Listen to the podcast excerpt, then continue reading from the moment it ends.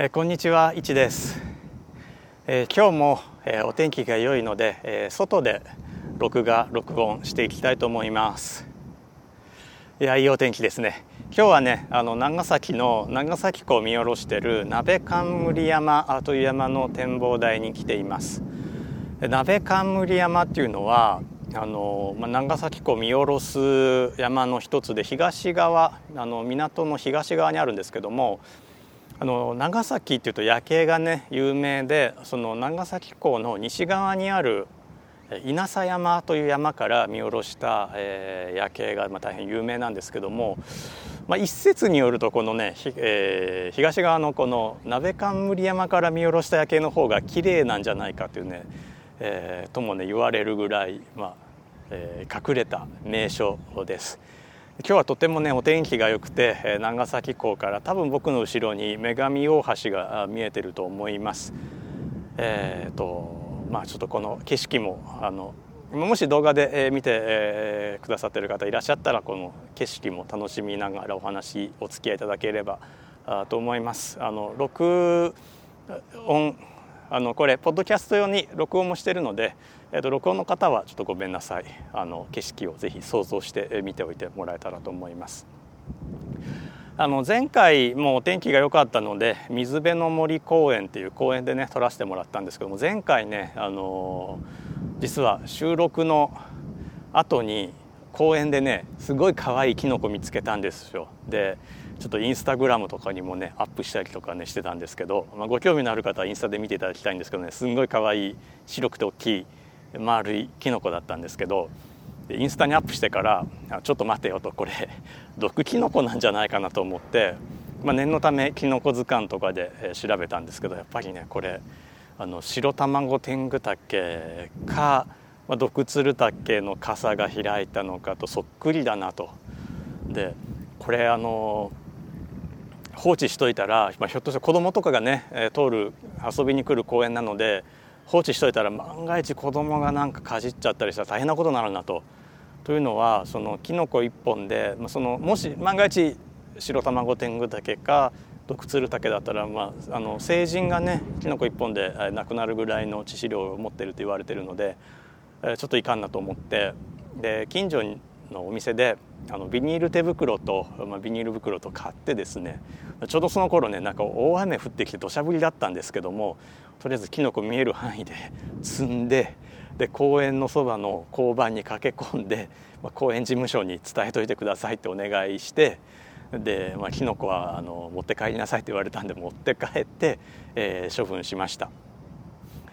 なんかね毒キノコねあのとっても美味しそうなんですけど、まあ、遠慮しときました、えーまあ、そんなちょっとね余談の余談だったんですけどあなぜ、まあ、こんなあの録画録音しているかというとですねご存知の通り2020年の4月新学期始まって、えーとまあ、特に大学はあのコロナウイルスの問題で、えーと、ずっとオンライン授業であったりとかリモート授業になってるんですね、まあ、ほとんどの大学はそうだと思います。で、えーとまあ、通常の授業だと、まあ、ある程度教室にみっちり人が入って、えーまあ、ワイワイとやるのであの多少ねあの場を盛り上げるための余談であったりとかあまああの我々教員としてはあの必ずしもその授業の本質ではないと言われてもですねあの考えるきっかけであったりとか視点を広く持ってもらうために、まあ、あえて、えー、授業の本質から少しそれる余談をあるいは雑談をすることがあるわけですけどもなかなかねそれがこうオンライン授業とかこうリモート授業とかやっぱりちょっと空気感が伝わりにくい環境ではしづらいわけですよ。中にはしてらっしゃる先生もいらっしゃるかもしれないんですけどもちょっと僕はあのリモート授業とかやってるとなかなかね雑談まあ僕は雑談と思ってないんですけどもやりにくいなと、まあ、なかなかあのシラバスからそれた内容というのはやりにくいなと思っていて、まあ、こういった形であの独立したあコンテンツとして、まあ、提供できればと思って、えー、録音させて録音録画させてもらって、えー、います。で今日はね、えーと、今から、まあ、18年前にの2002年のことだと記憶してるんですけどねもうごめんなさいもうこの年になるとね18年前って言ってももう記憶がねあのだいぶねいい加減なんですよ。なのでまあ大体そのぐらいの時期だと思ってください。あのちょうどねカンボジアに調査に行った時のお話をしたいと思います。カンボジアね,、えーとねタイとラオスに接していますね。それからあの東側ベトナムに接してますね。内陸国なんですが、まあえーと、古い文明があります。クメール王朝という王朝があったことで有名で、まあ、そのクメール王朝が残したアンコール遺跡アンコールワットが有名ですけども、まあ、そのそばにアンコールトムっていう、大きな遺跡があります。仏教国であのアンコール遺跡もあの仏像がたくさん残っています。そのところに、えーまあ、行ったお話をねちょっとしていきたいと思うんですけどもえっ、ー、とね18年前2002年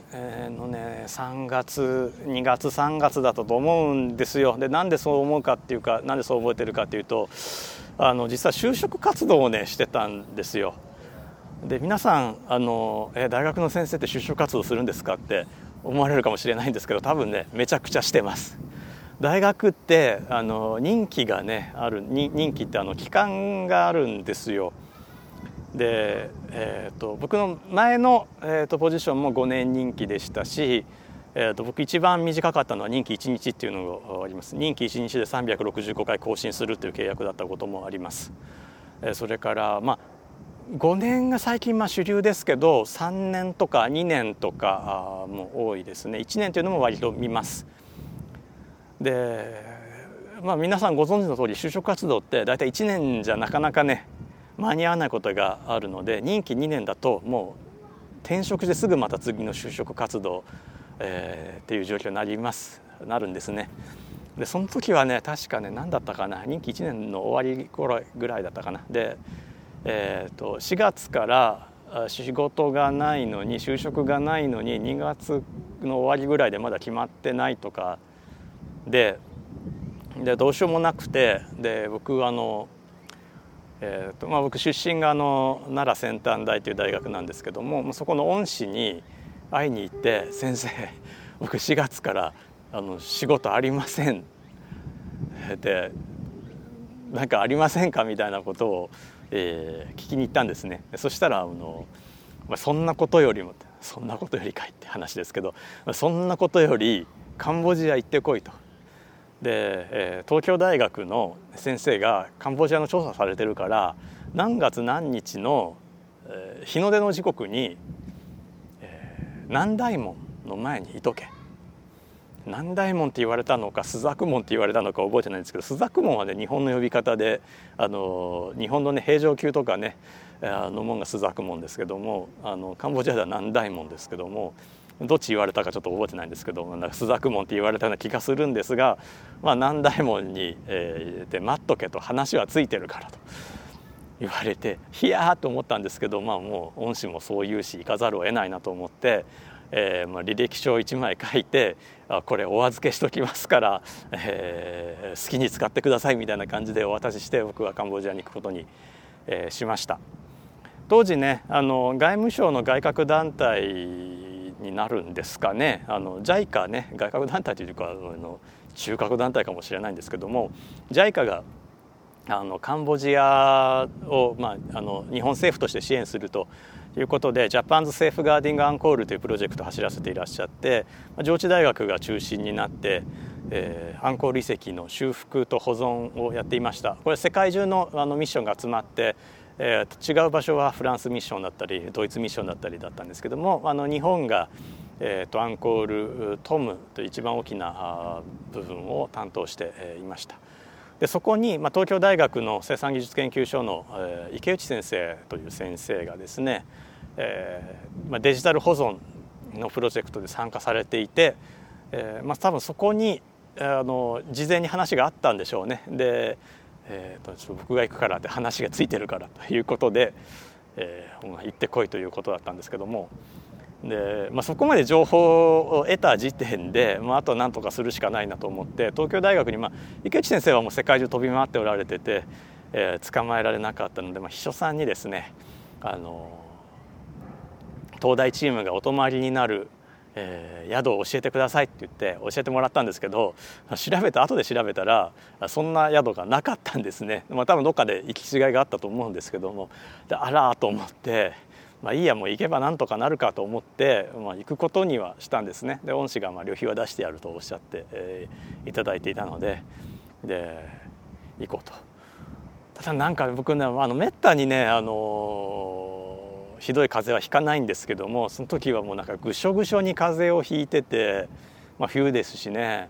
えー、辛かったんですよ。でもただでさえ心細いのにもうぐしょぐしょで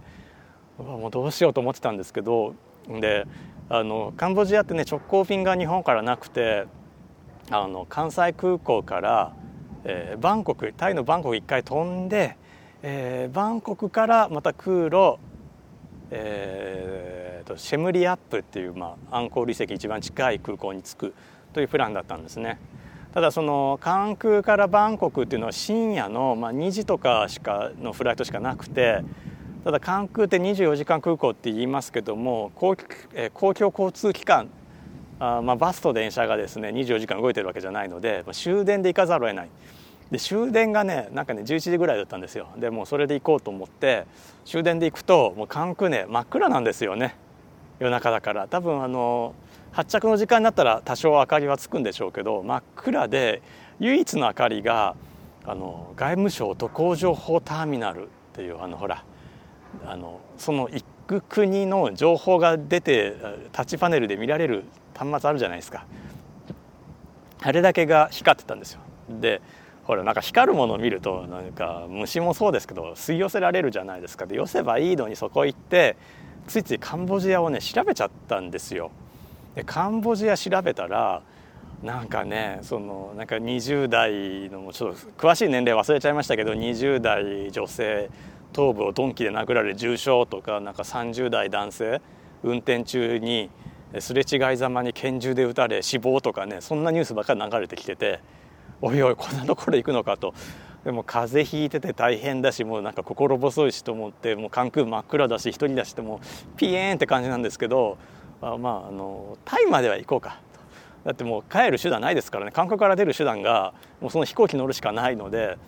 もうタイまで行こうとバンコクまで行こうと思って、まあ、飛行機には乗りました。でバンコク、まあ、飛行機中もねやっぱり寒かったんですけど、まあ、機内食美味しくてちょっと元気出たのとバンコク着くとやっぱり日本よりは南で暖かいんですよね。でなんかちょっと元気出てきて。でねなんか今だと見られない光景なんだと思うんですけどあの地べたで空港内の地べたであの料理してる家族がいてそれがねすごい美味しそうであちょっと頑張れるかもって思って、えー、シェムリアップまで行くことにしましたちょうどその時になんかタイの女優さんがあのアンコールワットはタイのものみたいな発言されてでまたちょっと国境ややこしくなって飛行機飛ぶの飛ばないのあったんですけどあの陸路はねもう危険だからあの絶対使うなって言われてたので、まあ、飛行機飛ばなかったらそれまでと思ってたんですが、まあ、幸いシムリアップまでは飛びました。で多分シェムリアップ側で飛行機来るのが予想してなかったとは思わないんですけどもあのパスポートコントロールがね人がいなくてただパスポートコントロールって言ってもあの机が1個あるだけなんですよ。でもうなんか行き来自由でしかもトイレが国境を越えた側にあってで僕もトイレ行きたかったのでちょっと国境を越えてトイレ行ってからあのパスポートコントロール並び直したんですけどあの係官がね誰も来なくてであの机の上にあの電話が置いてあってその電話が鳴り始めたんですよ。このジリリリリーンっていうあの日本の黒電話と同じタイプの電話が置いてあってでジリリリーンってなってでそしたらあの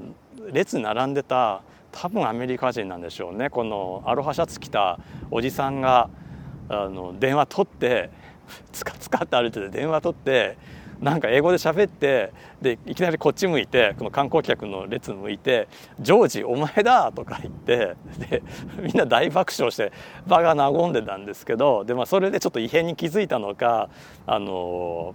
パスポートコントロールの入国審査官がやってきてくれて、まあ、一人一人こうぺったんぺったん入国スタンプをしてくれて入ったんですね。で、まあ、空港のまあパスポートコントロール出てホテルの行き方が分かんないんですよ。で後で聞いたらそのホテルの側がお迎えを送ってくれてたらしいんですけどもそれもちょっとそういう情報がなかったので、まあ、なんとか自力で行かなきゃと思って、えー、タクシーかなと思ってたんですけど、まあ、せっかくだしと思って今寄せばいいのにバイクタクシーバイクタクシーってあのバイク2人乗りにして後ろのに乗っけてもらうですね。で僕荷物リュックリュック1個だったのでまあ、それでもいいやと思ってでどこどこホテル知ってるかっていう運転手さんに聞いたら知ってるって言うんですねで今考えたら知ってるっていうふうに決まってるんですけど、まあ、知ってるっていうので後ろ乗せてもらってブーンって走ってってそしたらなんかまあアンコール遺跡とかを見えてきてその横を通ってあいいとこだなと思ってるんですけどあの偶然ホテルの前通ったんですよ僕が覚えてたホテルの名前の前を。であここだと思ってで「ここここ」って言ってもバイクの運転手さんが「嫌だお前は降ろさない」って言ってなんか遠い変なとこ連れてこうとするんですよ。でその時にあこれ乗っちゃいけないバイクだったと思ってやばいと思ってなんか連れ込まれてなんかこう現金とか奪われるんだろうなと思ってあまずいと思ってあのもう非常手段もうやむを得ないと思って日本男子なめるなと思って後ろから首絞めたんですねバイクの文ちゃんのグーって締めて「下ろせ!」って言って何語で言ったか覚えてないんですけども「下ろせ!」って言ってそしたらもうしぶしぶ下ろしてくれてで「もういいもうここから歩いて帰る」って言ってでまあちょっとチップはあげましたけどね「あのお前なんか止まれ」っつったら止まらなかっただろうっつってちょっとムカついたんですけど、まあ、あのチップは払ってでそこから、まあ、大体あの直線だったので来た道帰って、えホテルに入りました。えー、でたまたまそのホテルが東大チームがまあ多分周囲にねあんまりホテルがなかったからだと思うんですけども同じホテルだったので、えーとまあ、受付であなんか日本人来てるよみたいなことで、えー、たまたまあの合流できたんですけども、まあ、その後の話、まあ、調査の話ちょっと長くなったのでまた次回にしたいと思います。今日はねこの辺であちょっとせっかくだからあの景色を、え撮って終わりにしましょうか。これどうしたのかな。あのじゃあポッドキャストの皆さんここでさよならです。じゃあお疲れ様でした。また次回。